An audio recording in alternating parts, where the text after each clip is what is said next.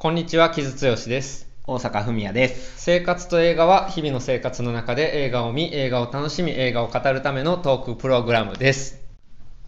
大阪はあれ？毎日酒飲んでるんですか？毎日飲んでますね。今何歳ですか？37歳ですね。37歳はいわかりましたじゃあ今日は、えー、とトークセッション第3回ですけれども、えートーマス・ビンターベア監督の「アナザーラウンド」えーこれは、まあ、中年の危機とアルコールをモチーフにしたテーマにした映画ですけれども。えーと今回アナザーラウンドにしようって言ったの大阪やったけど なんでななんでなんアナザアナザーラウンドにって言ったの？ああ、アナザーラウンド。あ、それはでもさ、きあの去年のうん。傷のおすすめ映画のうちの一つで、うんうんまだ見てなかったからっていう結構シンプルな、うんあれやったかな？うん、そうね。まあその、まあアナザーラウンド俺結構そうやね。あの、特に大阪とか友達、同年代の友達とかには、まあ結構おすすめてて、おすすめっていうか、まあ俺はお個人的にかなり面白かったんやんか。で、個人ベストの5位ぐらいに上げたと思う、多分、最終的に、去年の日本へ公開作で。それはなんかどっかに書いてんの？サインマガジンの個人ベストああ毎年出してるやつ、うん、に多分5位にしたんじゃないかな。と思う。面白かったっていう感じやねんけど。あれ、日本公開いつなん？去去年去年の？な2000何月頃？え何月ぐらいやったかな？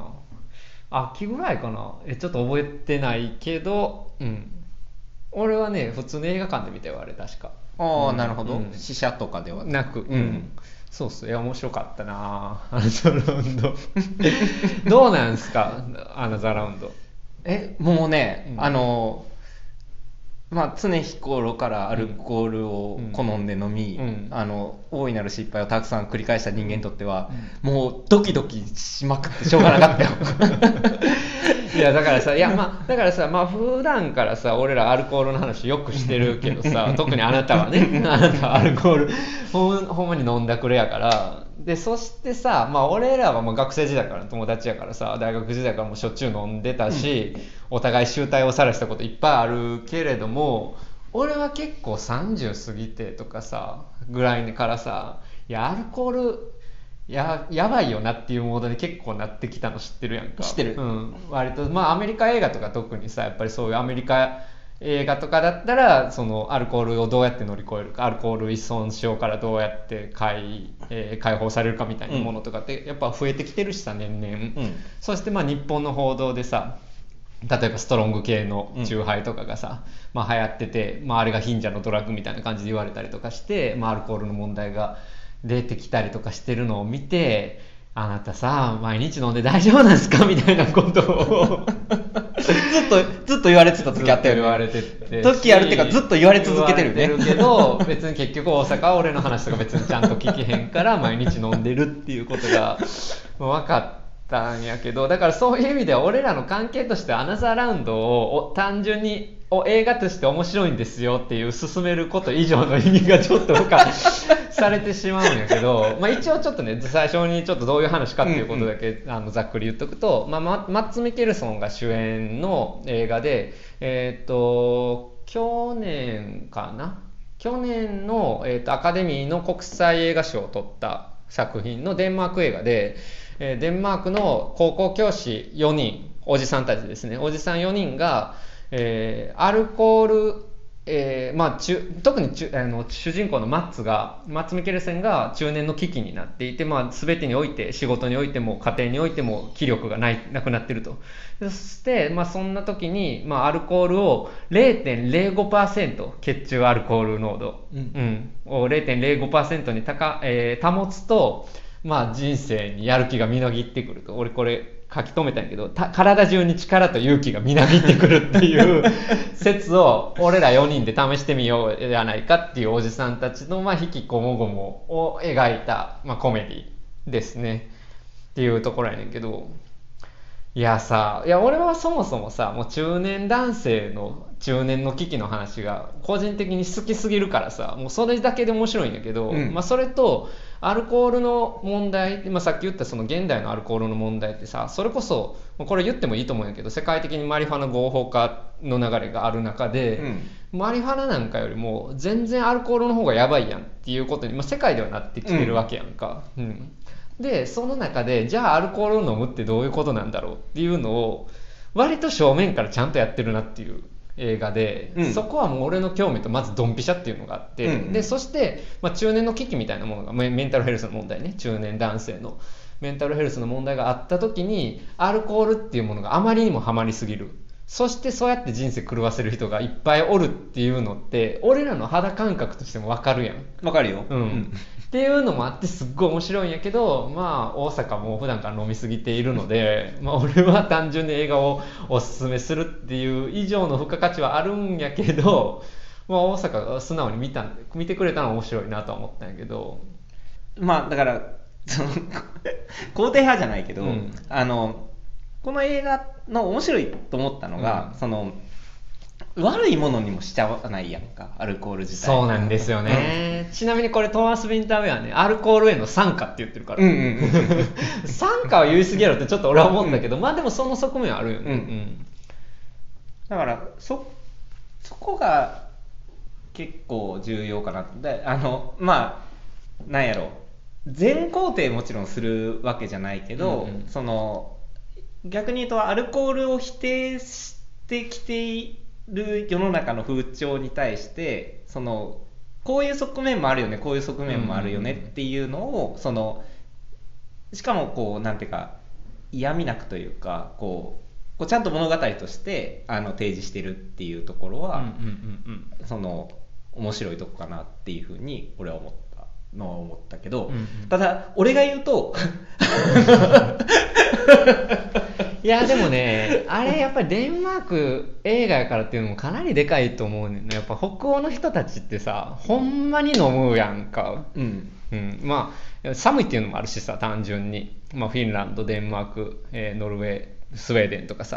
やっぱアルコールって結構社会問題になってるし。で、まあ、デンマーク最後映画の最後にも出てくるけどさ16歳以上あのが飲酒認められてる。っていう,、うんうん。うん。っていうのもあってさ、まあ、そうなったらさその若者の飲酒問題っていうのもやっぱ問題になってるんやって国として、うんうんうんまあそりゃそうですよねって言って。そして、まあ、映画自体もさあのめっちゃ何あのアルコールマラソンみたいな。湖の周りをね、走るやつね、うん。そうそう。から始まってさまあ俺らのかんい俺の俺の感覚やね。俺の感覚からするとえもうこんなことやめときやって思うようにはなった俺もはや俺らも若い頃結構無茶な飲み方してたにもかかわらず。ああなるほどね、うん、なんかさ若いうちはそういうことしといた方がいいっていう見方もあるやん見方っていうか意見もあるしさ、うん。俺は割と当事者やった時20代やった時は、うん。割とそう思ってた方やねんけど、うん。なんか30代になってさいやもうアルコールはほんま危ないでっていう方にだいぶ偏ってるねんななんか。えそれでもさ な、まあ、それは社会の状況が変わったっていうあれな、それとも傷のなんかこう気持ちが変わった？両方？社会の状況が変わったっていうか、まあ、知識が得たっていうのもあるけど、うんうん。いろいろ、うん。社会のさっきも言ったようなそのドラッグとそのアルコールって問題で、まあ、アルコールこそが間違いなくドラッグだっていう認識も俺はもう改めて俺らがやっぱ20代の頃よりもさ進んだと思うしさその、うんうんあのっていうのもあるし、うん、だからほ他のドラッグの問題ドラッグとの兼ね合いの問題もあるしやけど、まあ、それもあるしけど自分がやっぱりちょっと年取ってくることによってさ、えーおじ親戚のおじさんとかさ、うん。もう明らかにさ酒でさうざいことっていうかもうほんまに面倒くさいことになってる人とか見てくるわけよ。大人になってくるとともにさ、うんうんうんうん、いやーよくないんじゃないと思うというかさ、あそう、うん俺は逆にあの、まあ、自分ちを晒すのもあれやけど、うん。酒でややこしい人たちの集まりだったんですようちの親戚。うんうんうんだからそういうのを見てるのに、うん。自分も飲んでたっていう。うんうんうんうん。まあだから割と家として普通やったよえねそれさ親戚の中に飲めない方とかいないの？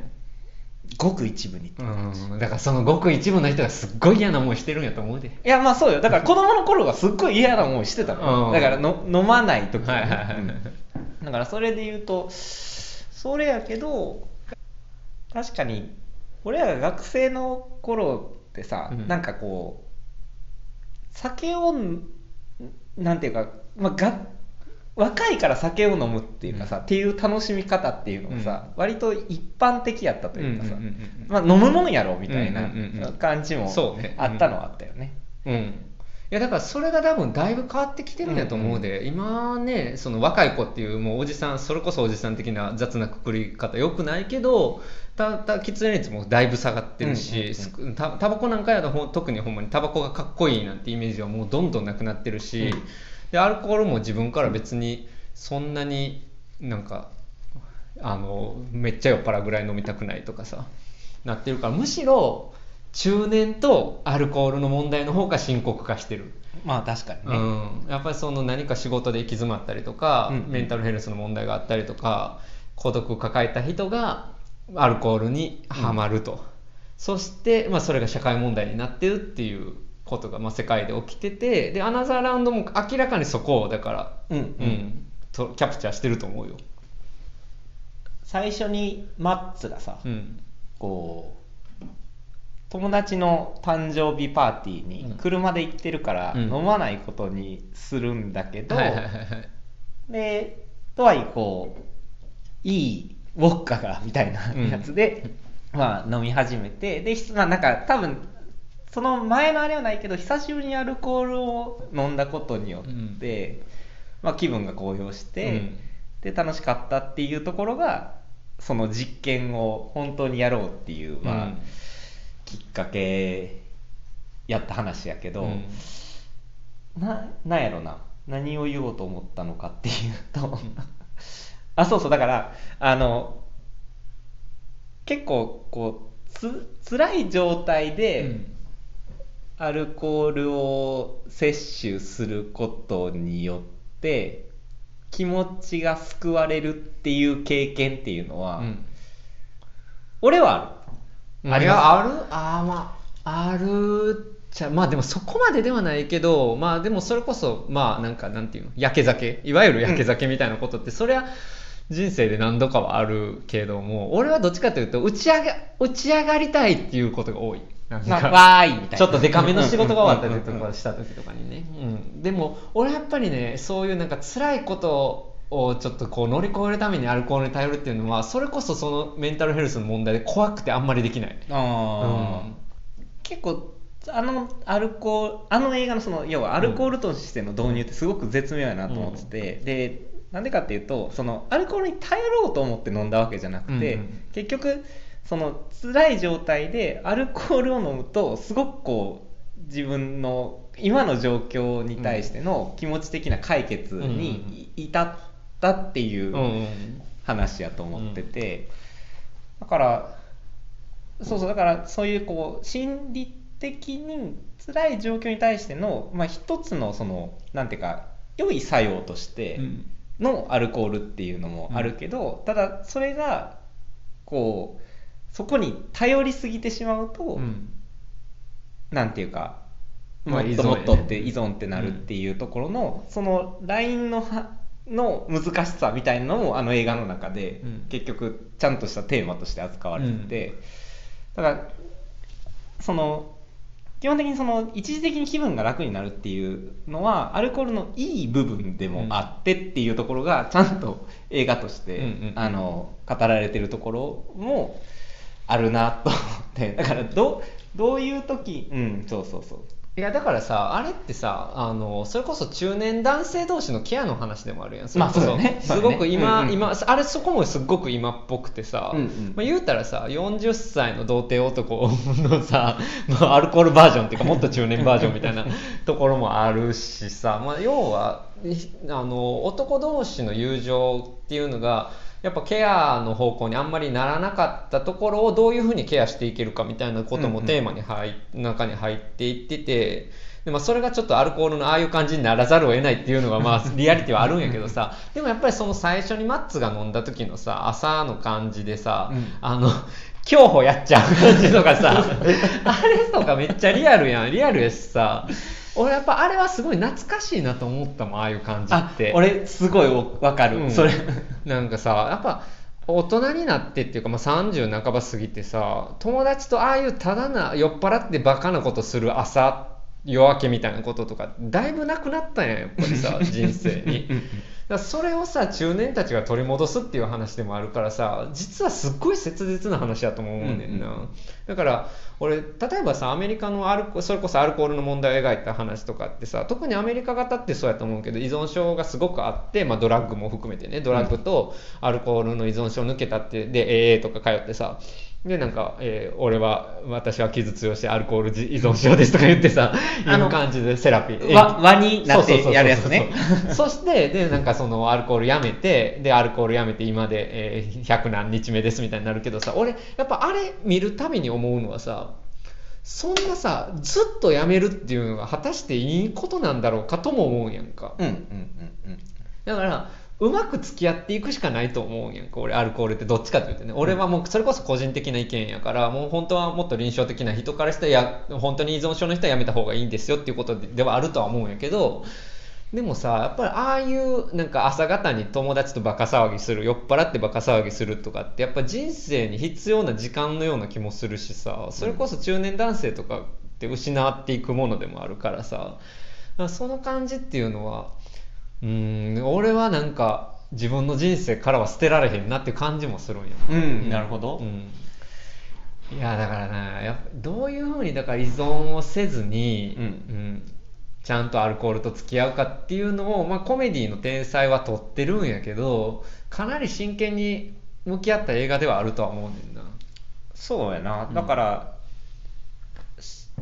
だからこそだからバランスが取れなかった人も、まあ、出てくるわけうんうんうんやん。か、まあ、ちょっとこの辺りがもうネタバレ含めて全然話していこうとは思うんやけど、まあ、トニーね、うん。とかも含めてトニーもなあれ辛いよな。あそこのさメガネメガネ坊主の話とかずるいやんだってさあちょっとまあなんかサッカーチームでさちょっとなんか溶け込めてない男の子とさ、むしろアルコール飲んでテンション上がってるから絆育むみたいなさ。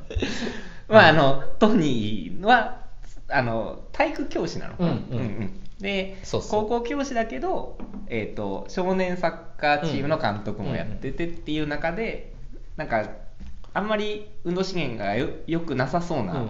男の子と、なんかそういう友情を育んでしまうって話だね。な。んかね。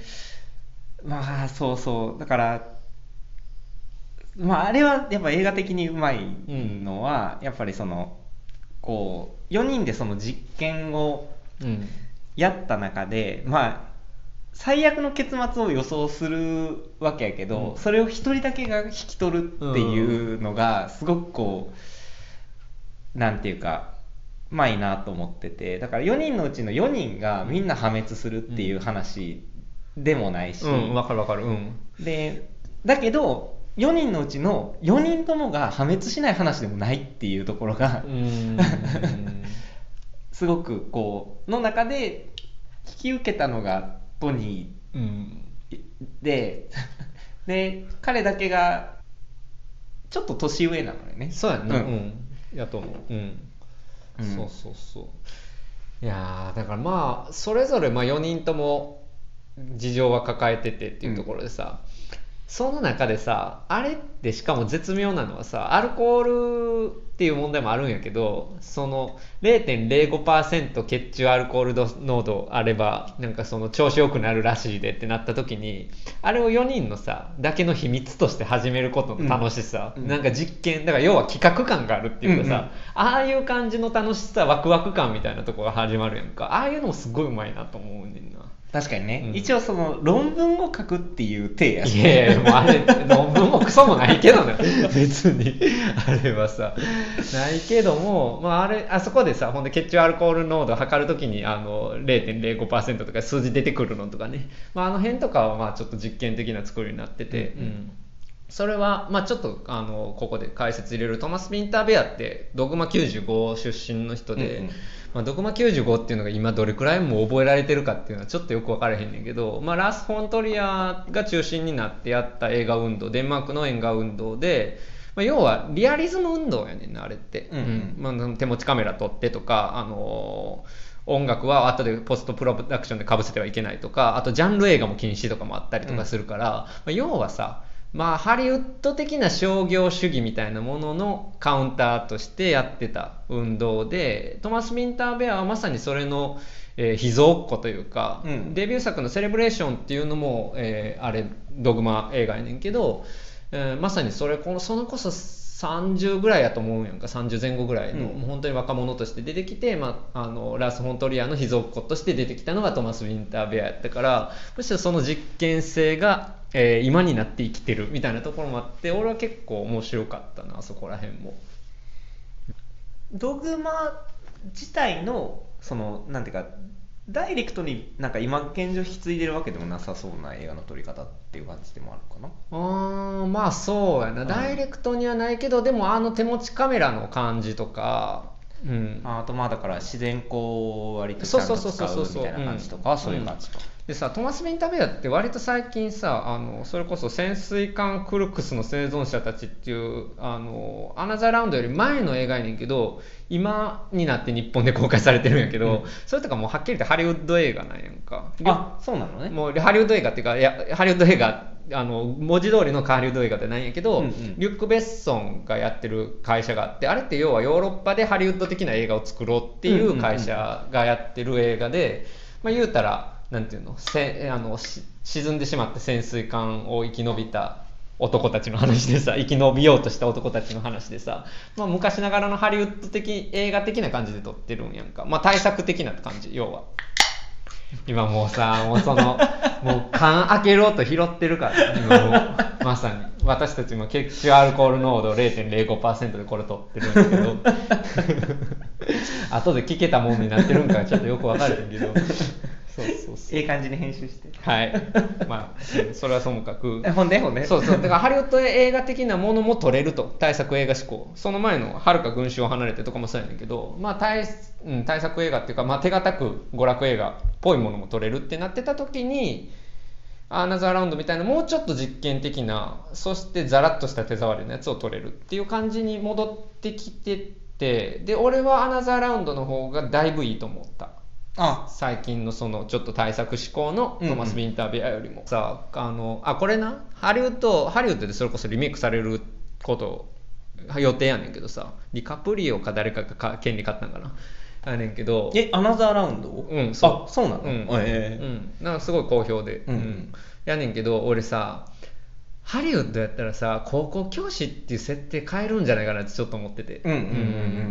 でもさでもこの映画において高校教師っていうのがやっぱ重要でさ、うん。要は老いと若さの対比になってるやんうん見事に、でさで一番際どいのがさまあデンマークやからって16歳で飲酒が認められてるからっていうのもあるけどさあの緊張をほぐすためにさ「お前飲めや」って言って教師が生徒に酒を勧めるっていうしかも試験前にっていうあそこら辺のかなり際どいところ。だあれは怒る人は怒ると思うし、うんうん。うん。それこそ俺もだいぶ危ないなと思ってとは思ったけどでもああいう作用がじゃあゼロかと言われるとちょっと詰まるところもあってさ、うん。いやそうそう。だからあそこすごく重要なくだりやんか、うんうんうんだからあそこはあーまあだからでもデンマークの人でも人でもえってなるんやろななってる人も多いと思うで、うん、もちろん、うん、もちろんな、うん。うん。だからあそこをその要は悪いシーンにしなかったんですよ、うん。トーマス・ウィンターベアは、うんうんうんうん。わかるわかる。っていうのが、そのだからすごく映画のキーになるシーンにはなっててだからそういう作用もあります、うん。でただわで飲ます方の進める方の先生もあの絶対依存すんなよっつって、あの今回だけだから。うーんいやーでもそれこそな怖い発言でもあるし難しいよな、うんいやでもそこら辺のだからやっぱアルコールと付き合っていくしかないっていう感じが俺はすごく好きやってんな。だからそうだからアルコールもう立つのが正義な正しいんだってなるのはなんかなって思ってたからずっと、うんうんうん。やっぱり向き合っていかざるを得ないもちろんねあの苦手で飲めない方とかもいるから、うん。まあ、それはなんか飲める人間がそういうこと言うのもそれはそれで暴力的ではあるんやけれどもとはいえなやっぱり、まあ、祭りでそれこそハメ外したいとかさ、うん、でもやっぱりああやってさなんかこう友達とさあの酔っ払って朝まで騒ぐみたいなことってさそれこそ年とともになくなっていくんやろなっていうことは俺は結構あるし寂しさみたいなものとかって、まあね。俺でもそのそこのシーンのうん。懐かしさもそうやけどさ、あの逆にすごい痛かったのがさ、うん。あの一番めっちゃ飲む夜があるんやけど、うんうん。あそこのこうドロッドロになってる時の楽しさと、翌日のうん。ややばさっていうのの、えっとはすごくこうあああっこは、まあ、あの道端に倒れてるんやけど、うん。主人公うん。が、あれやったことあるから。まあそうですよそう。ねだから流流血してたけどあれ大丈夫ですか？いや流血はしてしたことないんですけど、うん。あしたことないこともないんですけど。いややけど、うん。だからあの楽しさと翌日の辛さっていうのはあの両方セットで自分の記憶の中にあって、だからそういう意味で懐かしかったけどあれ今やりたいかっていうと逆に言うとそうでもないかなっていういやー俺俺も二日酔いきつい方やから全然いい。だから俺ほんま最近あんまり飲まなくなってるから家とかで一人で。あの大体飲むのって外でそれこそあなたたちと飲んだりする時やねんけど大体二日酔いひどいからもういいわってなるねんな。そう。だからあんなででもあれ飲みすぎやからなほんまに。いやまあだ いやまあでも北欧の人まあそれこそ偏見もはいだいぶ入ってるけどまあ北欧はだいぶのんべえ多いっていう話やしああいう感じなんやろうなっては思うけどな。あれもリアリティはあるんやと思うコメディとはいえ。うんでもそれこそさおねしょしちゃうとかさ。あれはあれでさ父親が父親じゃなくなる瞬間やそうやな。からさでも結局さあのつ妻にさそのしわ寄せが来てるからさ。いやもうほんま最低やねんけどさただただ。うんまあなだから中年の危機特に中年男性が中年の危機を乗り越えることの難しさもかなり俺はいろいろ考えたけどね。なるほどね、うんいやでもだからそのさ主人公がさ、うん。なんで中年の危機を迎えたのかっていうのは、あんまり具体的に出てこないよね、うん。なんかそのむしろその中年の危機を迎えたことが分かるようにその昔は君は輝いてたよっていう話だけが出てきて、なぜあそこに陥ったのかっていうあれがなくて。だからそれこそ中年の危機の話で言うとすごい怖いのがいつなんでそうなるのかっていうのが、こう前知識となしてないから、うん。俺いつか中年の危機に何かのきっかけでなんのかなみたいな。しかも本人気づいてなかったりするからね、うん。そういう時とかって。その時にあなたが日常的にアルコールを飲んでたらさてどうなるかって話ですよあそうか。そうなった時にもう主人公と同じ状態になるわけですね。うん。まあ主人公。まあまあマックスはもうちょっと微妙難しい感じではあるけど、まあでも職場に持ち込むとかまあそれこそ普通に危ないっちゃ危ないしな。でも俺もさ仕事からさフリーランスで夜中に原稿とか書いてたりするからさ、ほぼしてないけどもうごくまれにちょっと酒飲んだらババってかけたみたいな時とかもあるっちゃあるからさ、うん。それは危ないなと思うわ自分でも。だからだから0.05%っていう説あれなんなんやろね。あれ、まあ、どこからどう出てきたんやろと思ったりはするけど。あれはほんまなんかね一応なんかどっかの心理学者がまあってい言ううて、まあそう言ってる人はおるやろうね、うん。やろうしな多分ね。それで言うと俺は結構飲みながら仕事をするタイプですよ、うんいや良くないと思いますよ。てか俺やっぱ毎日飲んでるっていうのが良くないと思うねんな。ここで言うけど。いやなんかいやなんかさそのさメリハリあった方が良くないだってたまに飲むっていういやそれは傷の理論でしょ。まあそうやけどさ。だから俺のは毎日の中でメリハリがあるからさ。意味わからんしその毎日の中での意味がわからん。それこの仕事をして飲んで仕事をする時間があって、仕事が終わって飲む時間がある。ってほらメリハリあるやん、うん。なあまあね。でもさ、まあ、アルコールはなちょっと加害の可能性があるからねいろんな意味で、うん。もうほんまそれが怖い。からはい。今やったらさ、はい。意味わからんツイートとかしてしまうやん人って。そうやな。酔っ払ったら。ね。意味わからん LINE とかしてしまうんですよ。してしまいますね、うんだからそれこそ道端で寝るぐらいやったら、まあ、それはそれでまあいい良くもないけどさ、まだそこで完結する問題やけどさ今やったらそういうのでデジタルタトゥー的に残ったりとかさそういうこともありますから。そうですね、うん。まあ自分の未来とか、うん。家族だったり友達に迷惑をかけてしまうっていう可能性はうん。あるから、まあうん確かにね、うん。そこはやっぱそこに対しての自制は確かに必要そうやで、うんうんまあ、うん、でその今こういう話ばっかりしてたらめっちゃ俗っぽい映画なんかなとか思いつつもやっぱ映画としてはね俺ねまあ実験的なところもあるけど結構やっぱ洗練されてるのはいいなと思って、うんうん。俺は何よりも音楽の使い方が抜群にうまいなと思った、なるほど、うん、コーラスの場面が多いでしょ、うんうんうんうん。なんかその子供たちのコーラスとか入ったりとかしてちょっとなんかこう神聖な感じっていうか、うん なんかなんていうかな。今私たちが向き合ってる問題はなんか重要なことなんだって思わせる感じとか、まあ、ちょっと4人で酔っ払ってファンクファンクで踊る感じとか音楽の使い方がすごいうまいのとあと編集もやっぱりすごくそれこそまあ娯楽映画っぽいものも作ってたからこそできてるんやと思うけどあの見せ方のうまさとかもね映画としてかなり面白かったな。確かにねそのまああと最後のダンスのシーンがいいのよね。最高。もうあれもうその話はもう絶対しようと思ってたけど。いや俺あれも最高でしょ。うん。だからあのあのラストシーンによって俺かなりすごい好きになった映画もあんねんなで、うん。さあのラストシーンってさマッツがハッピーっていうことではないやん。別にさすごいあそこに複雑なニュアンスがあってさもうほんまにそうやってあのアルコールとそして人生の辛さと向き合っていくしかないみたいなことのダンスなわけやん。だってそこまでマッツのダンスためにためるんやん映画はさ、うん。うん踊れ踊れってみんなに言われてさずっと踊ってないんやけど最後でめっちゃ踊るやんか。そうあのジャズダンスを昔習ってたっていう情報だけが 出てくるよねそうそうそうそう。そしてあのマッツの身体性ね、うん。うん。もう含めて。あれよあれラスト最高やねんな音楽も含めていやあれは最高でしたよ、うん。あとはやっぱりその北欧ならではのその夜が明るいっていうのもね不思議な。まあミートサマーとかもそうやけど、うん。タッチもあって。そうやんなあれ。でも日本人からしたらさ夜あんなに明るいの気狂いそうやなとは思うけどね。確かに。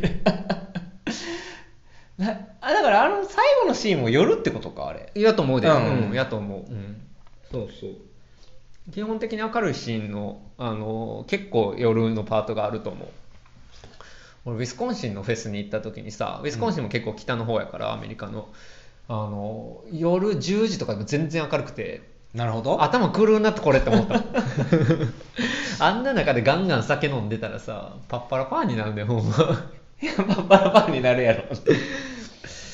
そうまあねっていうところをねすごくまあなんかなんだかんだねまあ俺がちょっと中年の危機の話が好きすぎるっていう問題はあるんやけどもでもやっぱり人生のなんか苦さみたいなのを感じさせてもらうえくれる映画って本当に好きやから、うん。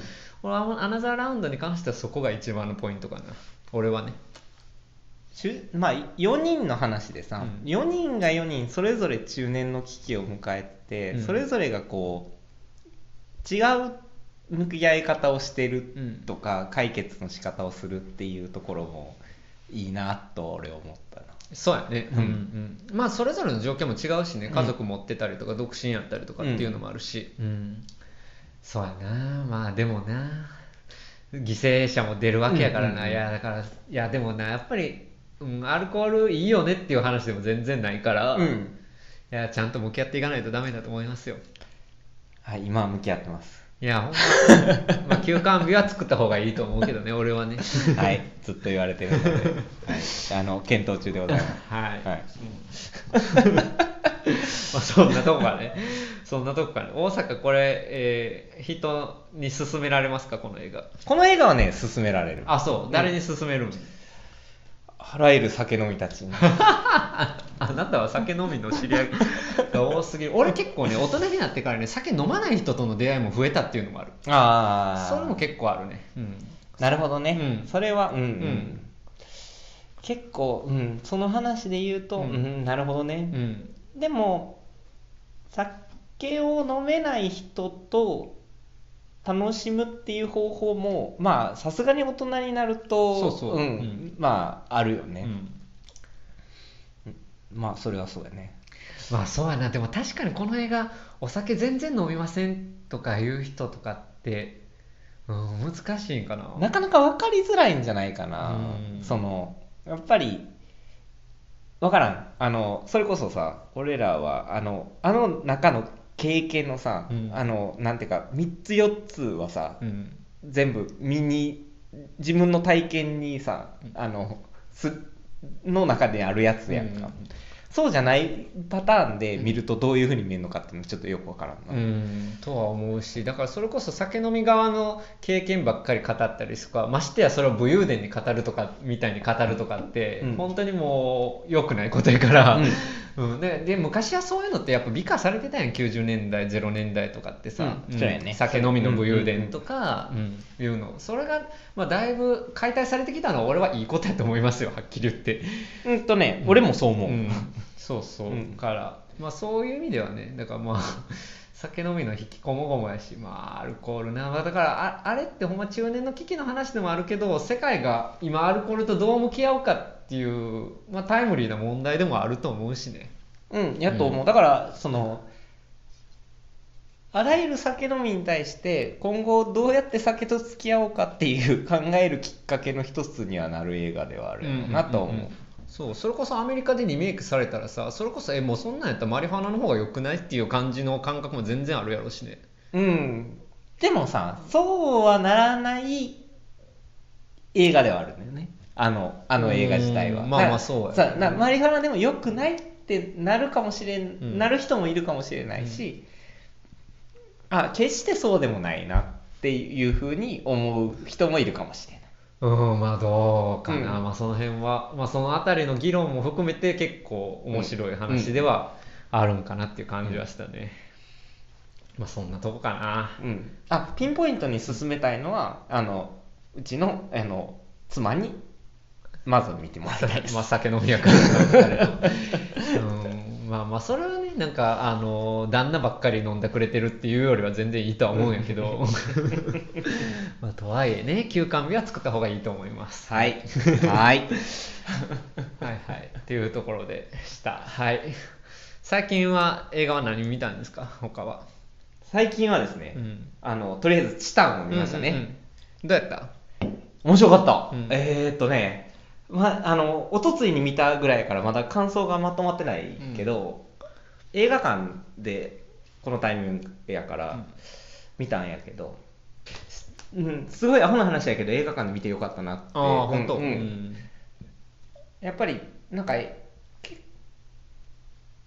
なんかまあショッキングなところも含めて、うん。すごくこう映像を見る映画うん。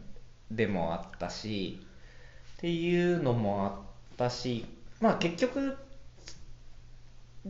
なんやろなその映画とあの映画と向き合うっていうのは映画館っていう場所で見てよかったなっていう感じではありました。まあ単純に暴力的なシーンとか飛ばしたりとかできへんからね、あの、ここの 指の間から見るみたいな。うんうんうんうんそうだね、うん。まあギラギラした映画っていうかまあそれこそねニコラス・ウィンディング・レフーンみたいな流れもあるにはあったけどああいうちょっと暴力的バイオレントな感じとかって俺結構久しぶりな感じもあるし、うん。でさらにそこにはあの昔なか昔の暴力的な映画にはなかったラディカルさっていうのも載ってるし、まあ、ジェンダーの感覚とかね。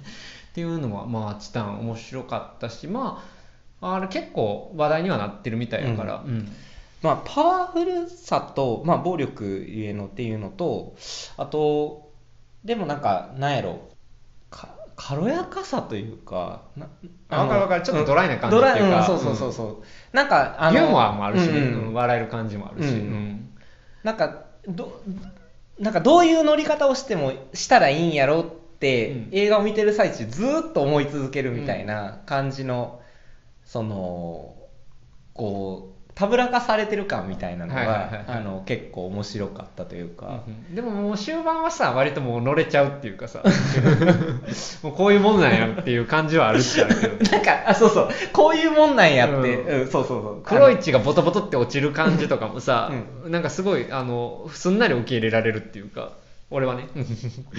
いやわかるわかる、うん。あのなんか世界を理解あのこあの世界を理解し始めるというか、うんうん。であと登場人物を愛し始めるっていうのが あの終盤に。そうやね。そう。だからあれってほんまバンサン・ランドンの存在感もやっぱすごくでかくてさ、うんうん。あれってまあ言ったらそれこそ有害な男性性みたいなものが描かれてるんやけど、でも彼は彼の孤独なり切実さみたいなのもあってそれがまあ主人公とどういうふうにうん向き合っていくかみたいなことって結構な主題になってて、まあ、そこは俺はポイントやと思ったから、うんそこら辺はすごい面白かったしでそれこそバンサーラウンドのあのゴリゴリに鍛えたうん体があるからこその説得力もあるし、うんうん。うんそこら辺をちゃんと絵で見せていくっていうところは本当に映画としてパワフルやなと思ったね。まだまとまってませんうん、そうやな。あれもまあまあ何回も見た映画って感じもありつつ結構激しく痛い映画でもありつつっていうところやけどね。あとは最近「ポップライフ」を聞いたのでうん「ミスティック・リバー」を見,、ま、見直しました。あそう。そうっすか。ミスティック・リバーはねあなんかあそうそうって思って、うん。割とイーストウッドの映画ってイーストウッドの映画やって覚悟して見始めると最初からずっと緊張感にあふれて見てしまうっていうのをああそうかな。うん。うん。もうなんかなんやろずっと何かが起こるのはもう分かってるっていう状態で見てしまうっていう感じが、ああの頃のイーストウッドの映画で特にそう、うん。じゃあチェンジングとか、うん。っていうのを久しぶりに思い出してあのあそうそうと思っていい映画やなと思って。なるほどね。うん。っていうのをやりました。っうん。ていう感じかな、うん。最近見た映画で言うと。うんうんうん。そっか。なるほど。わかりました。大阪今、今年何本映画見たんですか？あと今年ねそのルールさあの自分の中でそのさっきのそのミスティックリバーとかさ、うんあの久しぶりに見たやつはカウントしてもいいかなって思い始めた、はいはい。それも含めてカウントすると、うん。えーっとですねあ18本うん。なるほど。今4分の1過ぎたとこやから。あそうそうだからまああの5月5本アベレージで60本はあのギリギリラインを保ってる感じだはいはい。はい。なるほど。まあ別にいいっちゃいいんやけど、まあなんかこういう30代後半の人のリアリティとして、まあそこら辺も残しドキュメントしていけたらいいかなってちょっと思ってます。うん。はいありがとうございます、うん。じゃあ定期的に報告いたします。うん、あーじゃあもうなんか結構酔っ払ってきたからまあもうちょっと飲んだら今日帰りますか。はいそうですね。はいみんなあの飲みすぎないようにしましょう。はい。はい。はい。じゃあ、えーお送りしたのは木津剛と大阪文也でした。はい